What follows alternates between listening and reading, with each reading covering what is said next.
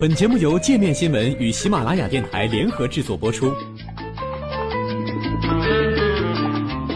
界面新闻五百位 CEO 推荐的原创商业头条，天下商业盛宴尽在界面新闻。更多商业资讯，请关注界面新闻 APP。这些小动作会毁掉你的求职面试。在求职面试中，你的小癖好或小动作有可能拖你的后腿。而且大多数时候，你甚至都没有意识到自己正在做这些动作。在求职面试中，简历和个人陈述会成为面试官评价你的标准，而更重要的是，面试时你回答问题的好坏，或将最后决定你能否被录取。但是你的小癖好或者小动作有可能拖你的后腿。事实上，这些小动作会暴露出你的很多性格，正面的和负面的都有。而且大多数时候，我们甚至都没有意识到自己正在做这些动作。小动作可能是有意识的，也可能是无意识的，比如重复眨眼睛、转动手上的戒指或者摸头发。这些小动作对桌子另一边面试官的影响比你想象中的还大。比如缺少眼神交流，可能让你觉得你没有自信；双脚向内摆放，可能意味着你缺乏安全感。为了提高面试技巧，两名主管接受了教练的培训。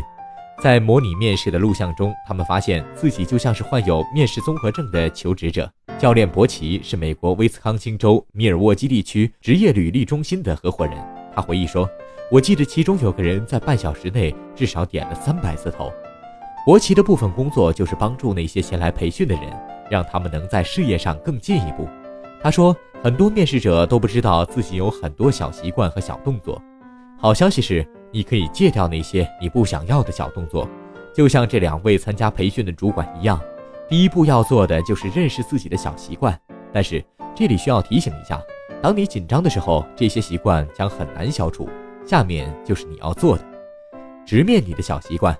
一旦你承认了这些小习惯，那就是消除它们的时候了。你需要进行角色扮演，反复模拟面试场景。练习与面试官说话，直到那些紧张的小动作都得到了控制，比如减少压指关节、搓角质层的次数。在尼尔森公司里带领一个人力资源团队的拉莱曼斯坦说，他在进行面试培训时比较抵制程式化的思考方式，最开始就要定好标准，不要有烦人的小习惯或小动作。相反，拉莱曼斯坦比较想了解面试的求职者，以及当有事让求职者分心时，他会如何处理。真实很重要，他说真实非常重要。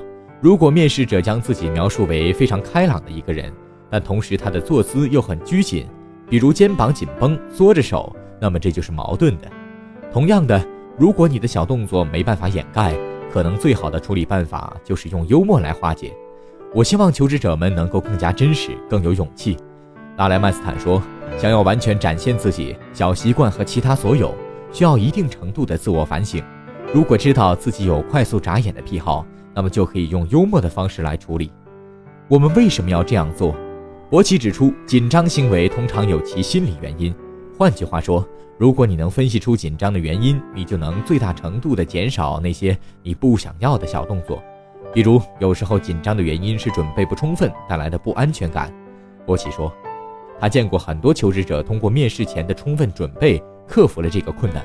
博奇说：“这会让你的整个面试状态都大不相同，而你给面试官留下的整体印象很可能会大于某个特殊小习惯所带来的印象。毕竟，你的面试官关注的不是你为什么以及如何频繁搓手，而是你在面试中所展示出来的天赋、技能，甚至小习惯。影响录用决定的因素多种多样。回忆起自己从事 HR 工作的那段时光，博奇说。”最终被录取的求职者不仅仅是业务过硬，性格也很好。他们知道如何闲聊，也懂得怎样用自己的人格魅力去管理和沟通。一些让人分心的面试禁忌：一、别做点头公仔，偶尔因为赞同而点头是可以的，不过一旦过度，我会认为你是个唯唯诺诺的人。二、别摇腿，将你的腿交叉放置即可，不要在整个面试过程中一直晃动你的腿或脚，这会让人觉得你很紧张而且不自信。三，不要撅嘴或咬嘴唇。面试中遇到这种情况，我会认为这位求职者准备不充分，或是在压抑内心的沮丧感。四，眼神不要游离，一直盯着别人看会让人感到尴尬。但是同样的，也不要让你的眼神到处游荡，面试官可能想通过恰当的眼神交流来寻找你的真诚和知识。不要摇头晃脑，可能转动一下脖子会让你感到放松，但面试不是让你缓解紧张的场合。